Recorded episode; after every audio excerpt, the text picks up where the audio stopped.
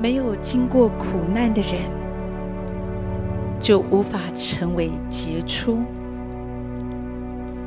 在圣经当中，当神拣选保罗，保罗是神伟大的仆人。神透过另外一个仆人亚拿尼亚，曾经说过这样的话：神对保罗说，这一个人。他要为着上帝的名，要受许多苦难。在圣经以赛亚书也告诉我们，主说：“我熬炼你，却不像熬炼银子。你在苦难的炉中，我拣选你。”神拣选一个人，常常不是在顺境当中，仿佛在苦难的炉中。我们看见神在我们生命的计划与拣选。美国前总统林肯小时候，他是个穷人家的孩子，他没有钱读书，必须要半工半读。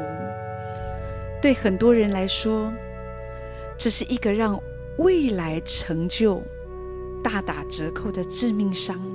他没有一个好的环境，可是林肯。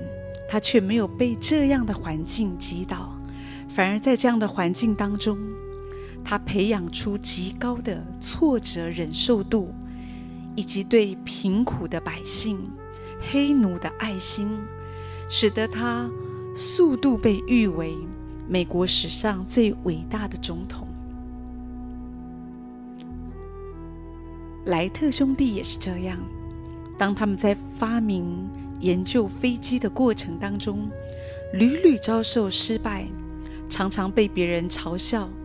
可是他们也没有一次又一次的被失败给击垮，甚至反其道而行，从一次又一次试飞失败的过程当中，他们找出、归纳出这些失败的因子，汲取教训，吸取经验。就在一九零三年，他们兄弟两个终于发明了人类史上第一架飞机。我们不要被失败所击垮，在苦难当中，我们要学习仰望神。我喜欢圣经中的一句话这样说：“我受苦是与我有益，为要使我学习你的律例。”所以，当你碰到苦难、挫折的时候，如果这个事情已成定局，你所该做的绝对不是怨天尤人，而是学习从苦难、从挫折当中吸取养分、吸取教训。天父爱世上的每一个人，他绝不会存心要整我们。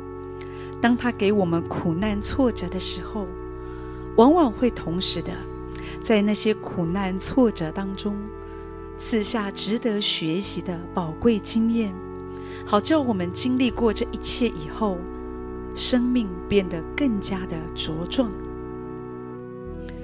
在苦难当中吸取养分，是我们面对挫折时该有的格局与态度，也是你我在各方面。是不是能够成长的关键？